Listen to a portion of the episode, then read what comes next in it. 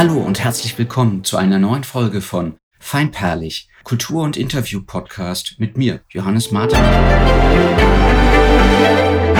Als der aus Detroit stammende Blues- und Rock-Dervish Mitch Ryder 1979 seinen legendären Rockpalast-Auftritt in der Grugerhalle in Essen gab, konnte sich der aus Thüringen stammende Bandmanager Gerd Leiser sicher nicht vorstellen, dass er eines Tages mit ihm auf Dauertournee geht. 1978 ist er gerade fest als Manager bei der Bluesrock-Compo Engerling eingestiegen und obwohl er noch auf Lehramt studierte, entschied er sich, diesen Weg weiter auszubauen. Warum er sich gegen seine Tätigkeit als Lehrer entschieden hat und was es sonst noch zu berichten gibt, wenn man über 40 Jahre Künstler, Band und Tourneemanager ist, das weiß uns Gerd Leiser jetzt selbst zu berichten. Herzlich willkommen, Gerd Leiser. Du bist mir aus Potsdam zugeschaltet? Ja, ich bin gerade in Potsdam. Das hat, hat ein bisschen was mit der Corona-Situation zu tun. Eigentlich bin ich ja Berliner. Dann steige ich nämlich auch gleich mal so ein. Äh, am Samstag hattest du mit der Band Engerling einen Auftritt in Sachsen, wo ihr bis zur letzten Minute gebankt habt, ob ihr nun spielen dürft oder nicht. Nach einer Bekanntmachung wurde das Konzert dann doch möglich. Die verschärften Maßnahmen des Freistaates im Kampf gegen das Coronavirus traten dann erst am nächsten Tag, also dem Sonntag, in Kraft. Wie lief denn das Konzert? Hattet ihr trotz aller Hürden eine tolle und ertragreiche Show? Ja, also das war ja von vornherein begrenzt. Also ein Club, in den so, sagen wir mal, 350 bis 400 Leute passen. In Singwitz, das Kesselhaus Lager, in einem Vorort von Bautzen, ja. befindet sich im Landkreis Bautzen. Der durfte 150 Leute reinlassen, ja. hatte 150 Voranmeldungen, also Vorbestellungen, wo man ja immer so ein bisschen weiß, also wenn Leute vielleicht vor sechs Wochen eine Karte bestellt haben, ob die dann noch Lust oder Laune oder können oder gesundheitlich oder aus welchen Gründen auch immer dann auch wirklich da antreten. Deswegen hatten wir sozusagen äh, auf Facebook und auf unserer Seite überall darauf hingewiesen, dass es A noch Restkarten gibt und man sich B dort auch noch, sagen wir mal, telefonisch am selben Tag melden kann, um da vielleicht noch Karten zu ergattern. Und es war dann tatsächlich so, dass wir wirklich bei 150 Leuten am Abend gelandet sind. Du bist seit mehr als 40 Jahren Künstlermanager bzw. Tourmanager. Mit Bands wie Engerling bist du nach wie vor unterwegs und dabei offensichtlich alles in einem. Ähm, aber es ist ja nicht nur die Tour. Was macht ein Bandmanager? Also ein Bandmanager ist eigentlich ein Mädchen für alles, wenn du so willst wie sagen wir mal, der, das umfasst ja alle, alle, alle Bereiche. Also wenn man das so lange macht wie ich, also seit 1978, äh, waren das halt die, die, die ganzen Studioproduktionen äh, bis hin äh, zu der Tourneeplanung, zur Konzertplanung, ja. bis hin zu den ganzen steuerlichen Geschichten, dass man also sozusagen, dass sie praktisch als, ist ja enger ist eine GBR und ich bin sozusagen der Geschäftsführer der GBR und bin dann auch für die ganze steuerliche Abrechnung der, der ganzen Veranstaltungen, Ausgaben, Einnahmen verantwortlich, um das dann für den Steuerberater vorzubereiten, der dann für die GBR äh, eine Steuererklärung äh, erstellt. Was macht einen guten Tourmanager aus? Das, das, ist ja, es ist ja so, ich bin da reingewachsen. Ich habe, wenn ich überlege ich hab, äh, war 78 äh, das erste Mal mit Engerling auf Tour, kannte die Band ja schon seit 75 ja. Und das ist, entwickelt sich natürlich. Du musst, du musst sehen, dass, dass, dass das alles vorbereitet ist erstmal. Weil, also der mal Tourmanager, okay, Tourmanager wäre eigentlich nur, der mit der Band ins Auto steigt und dahin fährt und, die, und das Konzert betreut. Äh, aber ich, ich buche ja die Tour, ich mache den Vertrag, ich mhm. bereite das im Prinzip alles vor und fahre dann mit der Band zusammen äh, zur Veranstaltung, führe die Veranstaltung durch rechne sie dann in, zu 90 Prozent vor Ort ab in Bar, äh, zahle die Band aus und äh, kümmere mich im Prinzip darum, dass das Hotel auch so bestellt ist, wie das, wie das gefragt wurde, dass was ich, das Catering funktioniert, dass die technischen Voraussetzungen stimmen. Also es ist ja ein, ein, ein weites Feld. Also ja. es ist ja nicht nur das Tourmanagement, sondern ich, ich buche die Tour, ich führe sie durch. Das ja. ist schon mehr. Wenn mich jetzt jemand anheuern würde für, für ein Tourmanagement würde ich im Prinzip äh, alle Angaben kriegen und würde mich ins Auto setzen und mit einer Band irgendwo hinfahren und eine ja. Veranstaltung durchführen. Klingt stressig. bietet aber unglaublich viel Vorteile für die Band, weil ähm, du dich einfach in allen Bereichen auskennst und ganz nah dran bist. Ähnlich wie der Veranstalter allerdings genießt der Manager oft einen nur na, mittelmäßigen Ruf. Mein Manager erledigt das für mich, sang einst Rio Reiser und war dabei auch nicht ganz frei von Spott. Das Klischee des Rock'n'Roll-Oligarchen, der sich die Taschen voll macht und dabei nur wenig an der Kunst interessiert ist. Bei dir habe ich da aber ganz und gar nicht den Eindruck. Du bist eher die gute Seele, die alles zusammenhält, der rechnet und auch mal Kompromisse verhandelt, um die nächste Tour dann aber doch wieder möglich zu machen. Wie siehst du denn das? Begleiten dich derartige Klischees in deinem Berufsleben? Ja, sagen wir mal, das ist, äh, das wird natürlich im, im Laufe der Jahre immer weniger, umso mehr man die Leute kennt, mit denen man arbeitet. Ja. Das, das, das kriegst du höchstens mal zu hören von, von jemandem, der jetzt keine Ahnung hat, der denkt, äh, naja, als Manager bist du doch der Reichste und du hast ja das meiste Geld. Ah. Also bei mir reicht es jetzt für einen äh, zwölf äh, Jahre alten C1, das ist ein, ein Mini-Auto sozusagen. Ja. Ähm, und ähm, Corona äh, trifft äh, mich in dem Moment äh, noch viel härter als, als äh, die Musiker. Musiker können ja noch irgendwas anderes machen oder haben noch die Chance über Künstlersozialkasse beziehungsweise über die, G, die, G, die GEMA, die GVL, ja. die ja da noch äh, zusätzliche Gelder ermöglicht. Als Manager bist du wirklich der Solo-Selbstständige, der so am Ende der Nahrungskette sitzt. Mhm. Eigentlich genau, sagen wir mal, wie, wie, wie ein Techniker oder wie ein Bühnenbauer oder irgendwelche nicht künstlerischen Berufe, ja. die sozusagen mit dem Ganzen ja nichts zu tun haben. Das ist das ja. Problem. Und es ist halt schon so, das ist, äh, also bei Engerling hat sich das über die vielen Jahre ähm, die haben mit dem ganzen Ablauf eigentlich äh, äh schon seit äh, 30, 40 Jahren nichts mehr zu tun.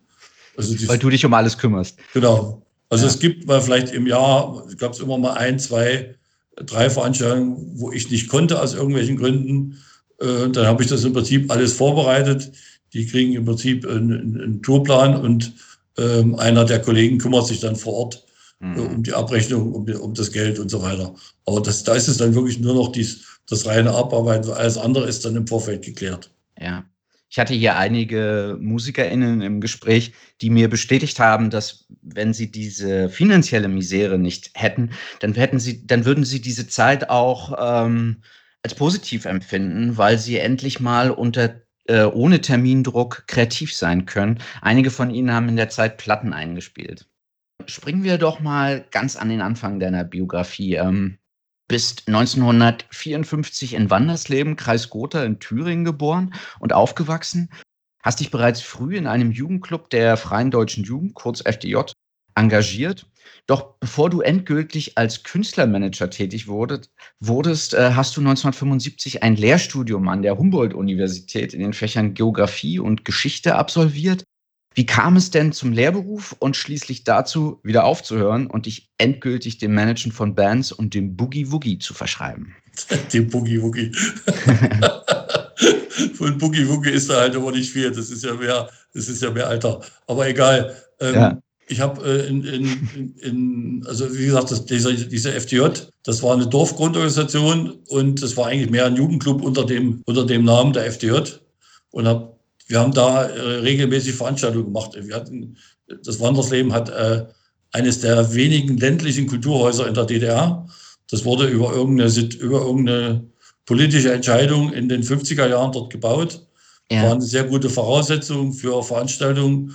Und damals waren das ja keine Konzerte in dem Sinne, sondern es waren Tanzveranstaltungen, die dann eben in Wandersleben von, dieser, von diesem Jugendclub organisiert wurde. Ich habe da angefangen 69 als Einlasser und war dann ab 70 der Leiter des, des, des, des Jugendclubs oder beziehungsweise der FDJ bis 1973, bis, bis ich zur Armee bin. Ja. Und äh, ich hab, war praktisch auf, war, war auf einer erweiterten Oberschule, habe praktisch Abitur gemacht und äh, von den Leistungen her, ich hatte eigentlich, ich hatte eine einzelne Geografie und eine einzelne Geschichte. Und ich hatte eigentlich auch gar nicht so die richtige Lust, ähm, zu studieren. Aber alle haben natürlich gesagt, weil ich, der Vorteil war, mein, mein Vater war sozusagen äh, LBG-Bauer. Ich kam sozusagen aus der Arbeiter- und Bauernklasse und war dadurch also auch für das Studium besonders geeignet als, als Kind der Arbeiter-Bauernklasse. Mhm. Und äh, man wollte unbedingt, dass ich studiere. Und da habe ich gedacht, dann, äh, dann fiel mir Lehrer ein, weil das sozusagen, da konnte man mit diesen beiden Fächern, die gab es also auch als Kombination, Geografie, Geschichte. Und dann habe ich gedacht, dann bewerbe ich mich in Berlin an der Humboldt-Uni. Da werde ich mit meinem Durchschnitt, der vielleicht so weiß ich bei 2,5 oder irgendwie so lag oder irgend sowas, also das war jetzt kein, kein Superzeug, werde ich eh nicht genommen. Das war eigentlich mehr so das Ziel. Dann kam noch hinzu, dass ich also mich geweigert habe, drei Jahre äh, Armeedienst zu machen. Da hieß es sowieso schon, wenn du nicht drei Jahre mindestens machst, dann kannst du eh nicht studieren. Ich habe also gesagt, okay, nee, drei Jahre mache ich nicht. Mhm. Und äh, bin davon ausgegangen, das hat sich damit erledigt und ich hätte dann irgendwas anderes machen können. Aber nein, ich wurde angenommen, durfte sozusagen an der Humboldt-Uni in Berlin studieren, Lehrer für Geografie, Geschichte, hatte aber schon 75, also exakt so genau vor meinem vor meinem Studiumbeginn, Studiumbeginn in, in Berlin hatte ich äh, noch ein Open-Air-Festival auf, auf einer Burg in, in der Nähe von Wandersleben-Burg-Leichen. Und bei diesem Festival war eine der Bands, die wir da eingeladen haben, war Engerling. Da habe ich im Prinzip die Band kennengelernt äh, in Wandersleben auf der Burg und bin dann äh, acht Wochen später nach Berlin und habe also auch gleich an meinem ersten Tag in der Uni äh, die beiden äh, Köpfe von Engerling, also Body und, und Lello, mhm. in der, in, auf dem Gelände der Humboldt-Uni kennengelernt, weil beide dort äh, äh, arbeiteten. Ich habe gelesen, an dem Tag kam es gar nicht zu einem Engerling-Konzert, weil Engerling irgendwie auf der Autobahn liegen geblieben sind und erst in der Nacht eintrafen, wo es dann aber doch noch zu einem kleinen Stelldich-Ein kam. So ungefähr ja, es so. war verrückt. Also Engerling, also Nacht ist, ist also ja. das war ein, es war ein Sonntagnachmittagskonzert geplant. Das, das sollte bis, bis 20 Uhr gehen. Es waren zwei Bands, die Manfred Schulze Formation, eine berühmte, sagen wir mal, Jazzrock Formation aus Berlin und äh, Engerling. Und ja. Engerling ist tatsächlich, es gab ja noch kein Handy. Äh, die sind auf der Autobahn mit einem geborgten Auto liegen geblieben. Die Leute waren gerade von der Burg runter. Es war dann vielleicht so gegen 20 Uhr. Da kam dann Engerling der Rest und hat dann sozusagen im Zelt, man würde heute sagen, ein Unplugged-Konzert äh, für die verbliebenen Veranstalter, also der Jugendclub, wir waren ungefähr vielleicht 20, 25 Leute. Mhm. Wir hatten doch einen Grill und wir hatten doch ein Fass Bier am Hahn. Und äh, dann haben die da sozusagen mit uns sozusagen noch ein bisschen gefeiert, noch ein bisschen gespielt. Klingt nach einem magischen Moment oder auch so ein Schlüsselerlebnis. Engerling gibt es ja auch noch heute. Ähm, Engerling hat sich ursprünglich mal als Blues-Rock-Band gegründet. 1975 von Wolfram Body Bodak und dem Schlagzeuger Rainer Lello Lojewski. Du hast es gerade gesagt. Wolfram Body Bodak, ein stiller, sehr begabter Keyboarder, Sänger, Songwriter, ist in diesem Jahr 70 Jahre alt geworden und die Band feiert in diesem Jahr 45. Bandjubiläum so, soweit ich das verstanden habe, gab es immer mal wieder Angebote, auch im Westen zu spielen. Dazu kam es aber erstmal nicht, weil dazu musste man ja äh, äh, im Reise, sogenannten Reisekader aufgenommen sein. Ihr seid dann aber mal in die Sowjetunion gereist und habt an der Erdgastrasse gespielt. Ne? Ja, also sagen wir mal, das, das, diese Geschichte mit dem im Westen spielen mhm. ähm, war im Prinzip so, ich weiß nicht, ob, ob da gibt es eine schöne Asterix-Geschichte wenn du das, äh, du brauchst das rosa Papier. Ja. Das rosa Papier kriegst du aber nur, wenn du das blaue hast. Das kenne ich. Das blaue kriegst du aber nicht, wenn du das rosa nicht hast. Ja. Und so war es dann im Prinzip auch, war unsere Situation. Verstehe. Ja. Ähm, die Künstleragentur mhm. ähm, hat uns nicht ins sozialistische Ausland vermittelt. Mhm. Und ohne einer, sozusagen einer Auslandserfahrung im sozialistischen Ausland durftest du auf gar keinen Fall ins westliche Ausland. Da die uns da aber nicht hinvermittelt haben, Mhm. War alles andere sowieso gar nicht möglich. Das war praktisch, du rannst praktisch immer von einer Tür gegen die andere. Und da kam dann äh, diese ja. Erdgastrassengeschichte. Ja. Und äh, da haben wir uns auch beworben und wurden auch abgelehnt. Also, es wurde dann nicht gesagt, die wollen es nicht, sondern es ist kein Bedarf. Das war dann ja schon in den 80er. Es gab praktisch zwei äh, LPs von Engerling schon, die Engerling Blues und die Tagtraum. Also eine Band, die zwei LPs hatte, gab es auch nicht so viel in der DDR. Mhm. Ähm, außer, außer den etablierten natürlich. Und ähm, hatte da einen Termin, kam dahin. Äh, die saßen in der Nähe von der vom S-Bahnhof Friedrichstraße in so einer Baracke. Musste da erstmal eine halbe Stunde warten. Wurde dann vorgelassen. Äh, mir gegenüber saß ein so ein, so ein typischer Funktionär, so einer, mit so einer völlig äh, man merkte, der äh, wollte eigentlich mit mir nichts zu tun haben.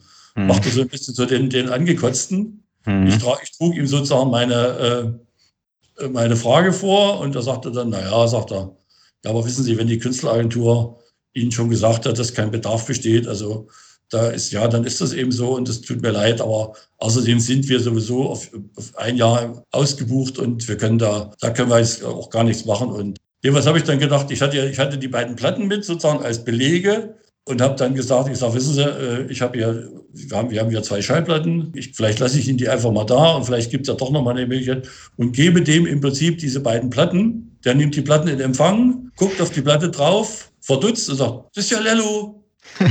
Ich sage, ich, nee. ich, ich, ich, dachte, was ist denn jetzt los? Mhm. Und dann sagte der also, ähm, ja, das ist doch äh, Lello hier äh, hinten drauf hier. Äh, das, ist, das ist mein Schulfreund, mit dem habe ich acht Jahre auf einer Schulbank gesessen. Die sag Welt mal, ist klein. Sag, sag mal, was macht denn der jetzt? Mhm. Nun war das so, Lello war im Prinzip äh, gerade, ich glaube, ein oder zwei Jahre im Westen. Also da war ja. er über, über Fluchthelfer in den Westen, hat er sich abgesetzt. Ja. Und so eine Frage von, von dem Kader äh, zu jemandem, der praktisch per Fluchtversuch abgehauen ist, hat mich dann auch ein bisschen überfordert. und, das, und so, warte mal, warte mal. Sag mal, könnte im September? Ja. Und dann dieses, äh, ob wir im September drei Wochen eine ja. Erdgastrasse können. Was dann auch stattfand. Und das war ein besonders wichtiger Meilenstein in der, in der Karriere der Band? Würdest du das aus heutiger Perspektive so, Meilenstein so? In dem Fall, in dem Fall, dass dadurch ja. überhaupt möglich war, dass man, dass man darüber nachdenken konnte, ja, einen Antrag ja. zu stellen, Konzerte im, im nicht-sozialistischen Ausland ah, zu geben. Ja. wir kamen also auch wieder von der Tour und äh, kriegten dann ein, ein, kriegte dann ein Schreiben von der Künstleragentur mit, mhm. mit der Danksagung und, das, äh, und gleichzeitig der Mitteilung, dass äh, weiteren Konzerten im sozialistischen Ausland nichts mehr im Wege stünde. Aha. Also wir hatten sozusagen ja. die Bewährungsprobe äh, Erdgastrasse bestanden mhm. und waren dann auch noch dreimal, dreimal zusätzlich an der Trasse, also waren insgesamt viermal. Und wir haben dann sozusagen in, in jedem Standort, also in, de, in den meisten Standorten zweimal gespielt am Tag, nämlich einmal für die Nachtschicht, früh um sieben. Wenn die von der Nachtschicht kamen, kriegten die also auch Kultur und abends um sieben oder abends um acht für, für, für die restliche. Absoluter Wahnsinn. Absoluter also das kann man sich auch gar nicht mehr vorstellen. Wir, das konnten wir uns auch nicht vorstellen. Wir haben auch gedacht vor dem ersten Konzert, da kommt da eh keiner und konnten es aber nicht. Die kamen praktisch von ihrer Schicht, mhm. gingen als erstes mal äh, zum Alkoholeinkauf nach, nach Dienst. Da wurde dann, wurden alkoholische Getränke in Flaschen und Kästen gekauft, also Kästen mhm. Bier und Flaschen. Und dann kamen die zum Konzert, ja. um sozusagen dann noch ein Konzert mitzunehmen, bevor sie dann irgendwie um 10, 11 äh, ins Bett gingen. Und die mhm. haben natürlich gefeiert. Ähm, es ging jetzt um ihr Leben. ja, Wahnsinn. Ja. Und ähm, schlussendlich wart ihr dann vor Mauerfall dann aber doch noch im Westen. Ja, vor Mauerfall ist gut, äh, äh Mitte September 89. Jetzt wage ich mal einen ähm, Sprung in die Gegenwart, bewege mich ja nicht ganz chronologisch in deiner Bio wollte jetzt aber nochmal zum Ausdruck bringen, weil wir die ganze Zeit nur über Engerlingen gesprochen haben, dass du ja äh, weitaus mehr Bands und MusikerInnen managst, darunter auch, darunter Masterpiece, was ein Dylan-Projekt ist, die Jonathan Blues Band, äh, Gala Gogov, das sind Frank Gala und Joro Gogov, die man auch von NO55 kennt. Und äh, Joro hat die berühmte Geige bei Cities am Fenster gespielt, ein großer Hit auch im Westen. Und 1988 fand dann in Dessau ein Open Air statt, bei dem du die äh, Bekanntschaft mit Mitch Ryder gemacht hast. Der Name fiel ja heute schon mal ein Blues- und Rock-Derwisch aus Detroit, der in den 60ern Hits wie Jenny Take a Ride mit der Band The Detroit Wheelers eingespielt hat. Wie begab sich denn eure erste Begegnung? Und was mich auch beschäftigt, wieso lud man eigentlich so einen Anarcho-Musiker in die DDR ein? Naja, Anarcho-Musiker, ich weiß nicht, ob, ob, die DDR das so gesehen hat. Also, das haben die gar äh, nicht verstanden, oder? Das war ja nee, das war ja auch so, sagen wir mal, sein, sein Rockballers-Konzert war ja auch war ja auch nochmal in, in seinem ganzen Werdegang auch nochmal sehr speziell. Das mhm. hing ja damit zusammen, dass, dass sozusagen äh, Rockpalast wurde, wurde live übertragen. Also die, die Show startete, ich glaube, äh, irgendwas zwischen zwei und drei Uhr in der Früh, nachts, als letzte Band von drei mhm. Bands an dem Abend.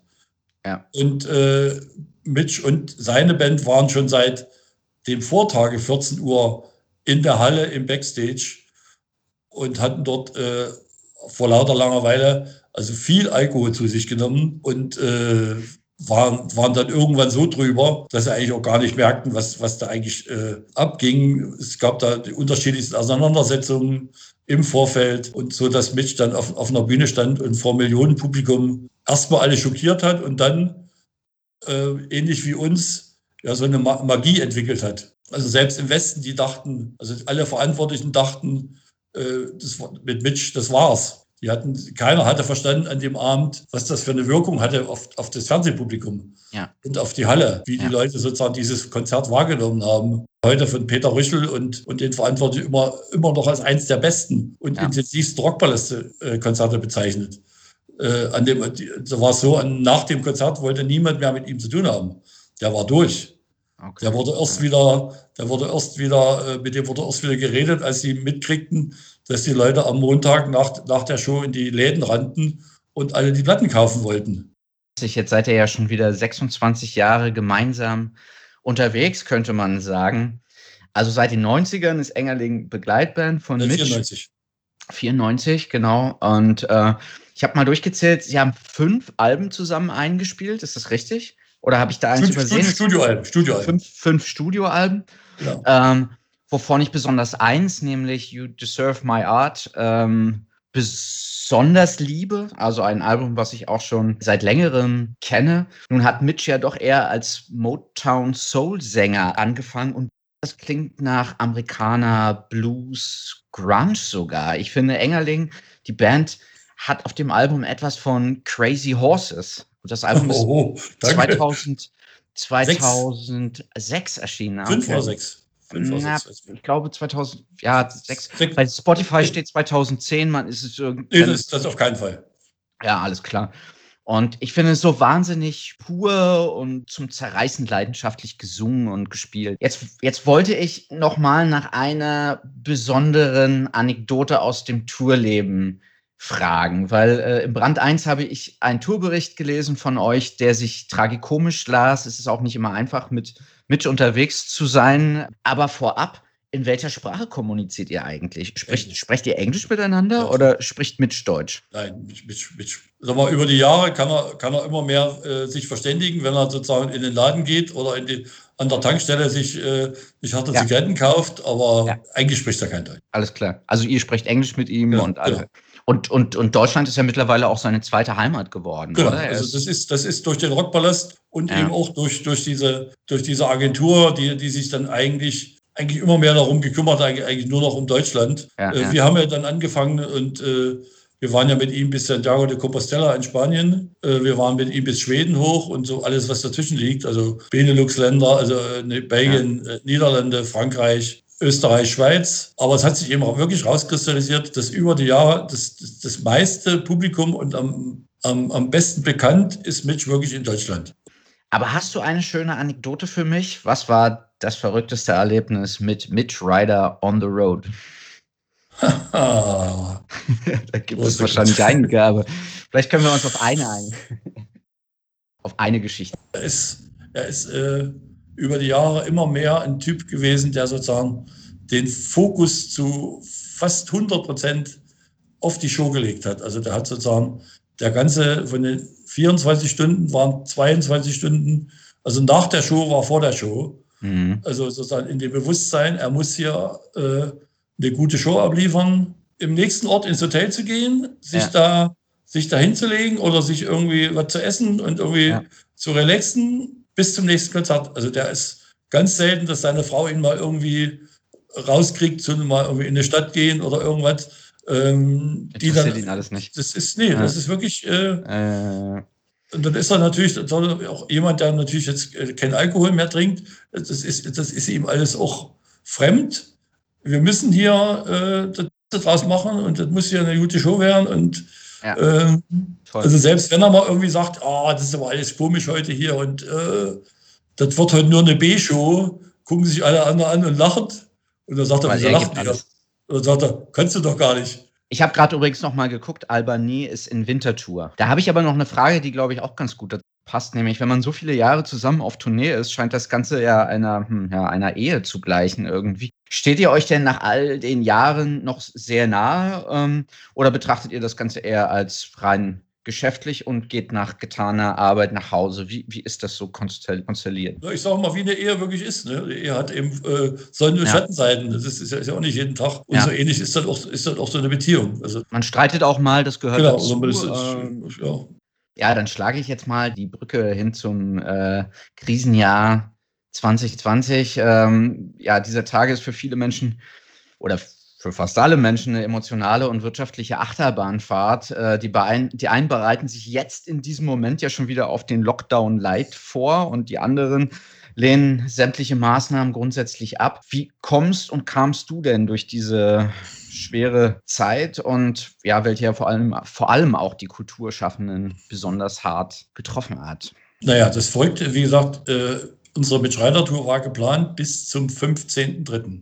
Ja. Der totale Lockdown war bei den meisten ab 13.3. Also äh, die Großstädte wie Berlin, äh, Halle, Leipzig äh, hatten schon ab dem 13., dem Freitag, keine Konzerte mehr.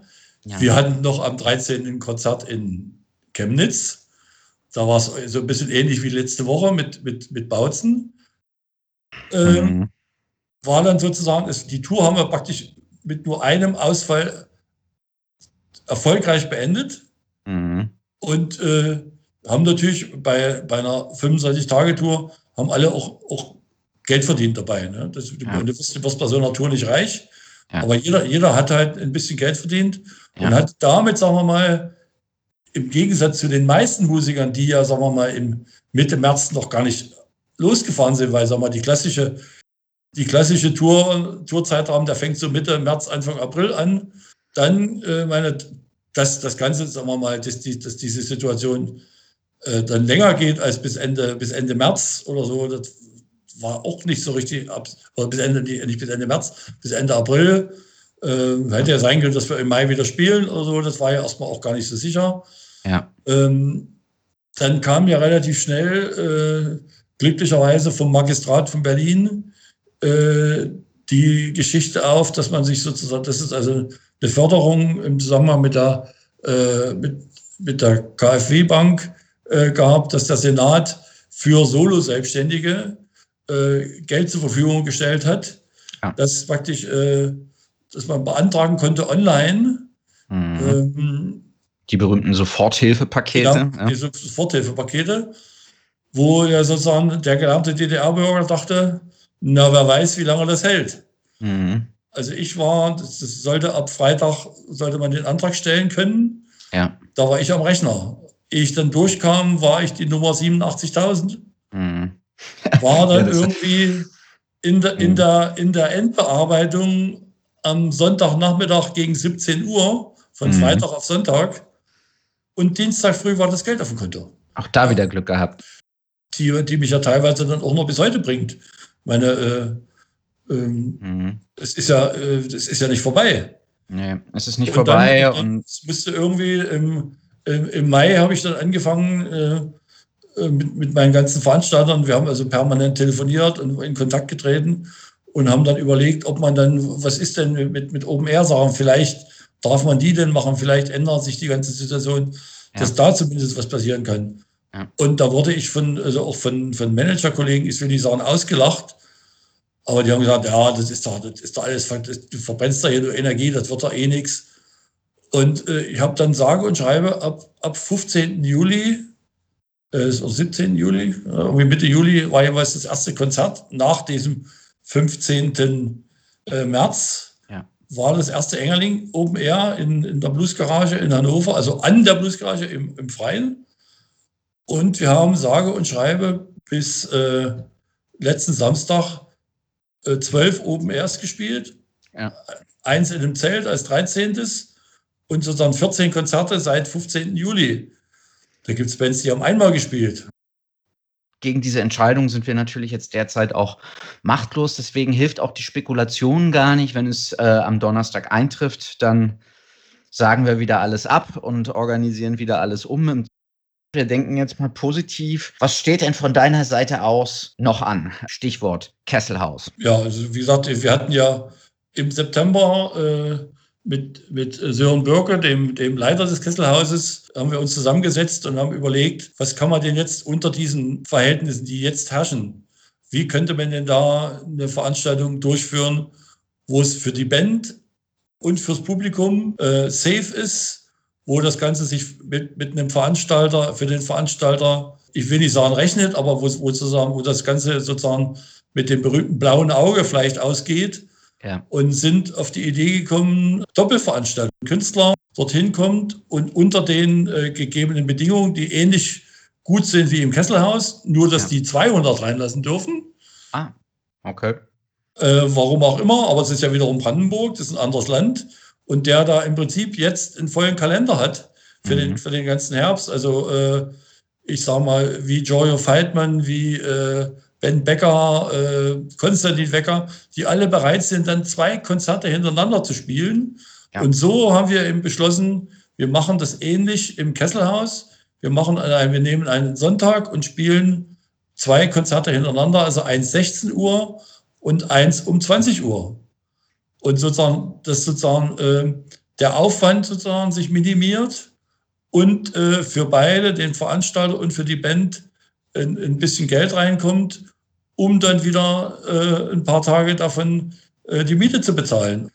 Äh, die Termine wären 8. November, da spielen Engerling eine Doppelshow, spielt Engerling eine Doppelshow ja. im Kesselhaus. Einmal am Nachmittag um 16, 16 Uhr, Uhr und einmal am Abend um 20 Uhr. Und dann gibt es auch noch das wunderbare Projekt von Gala und äh, Joro Gogov, 22. November, einmal um 16 und einmal um 18 Uhr. Da sind wir auch schon am Ende. Ich hoffe, wir sehen uns auf einem deiner Konzerte. Ich wünsche dir bis dahin alles Gute. Vielen Dank für das wunderbare Gespräch und Danke und fürs Interesse. Bald. Ja. Danke fürs Interesse und äh, gesund bleiben. Ja, danke. so, bis dahin. Bis tschüss. Dann. Okay, tschüss. Tschüss, Johannes. Wenn man so viele Jahre als Band- und Tourmanager unterwegs ist, dann hat man einfach viel zu erzählen. So haben wir dieses Interview hier gnadenlos überzogen und ich habe es ein bisschen gestutzt. Das ist die Cut-Version und wer weiß, vielleicht werde ich eines Tages mal die ungeschnittene Version online stellen. Bitte euch über den einen oder anderen Schnitt hinwegzusehen. Gerd Leiser hat auch einen Song auf die Feinperlig Playlist gesetzt. Äh, das ist Ain't Nobody White von Mitch Ryder in der Live-Version von 79, nämlich exakt von dem gerade besprochenen Rockpalast-Konzert. Ja, wir hören uns wieder in 14 Tagen, äh, so ihr denn wollt. Und mein Name ist Johannes Martin. Ich sage bis dahin Tschüss und Bye bye.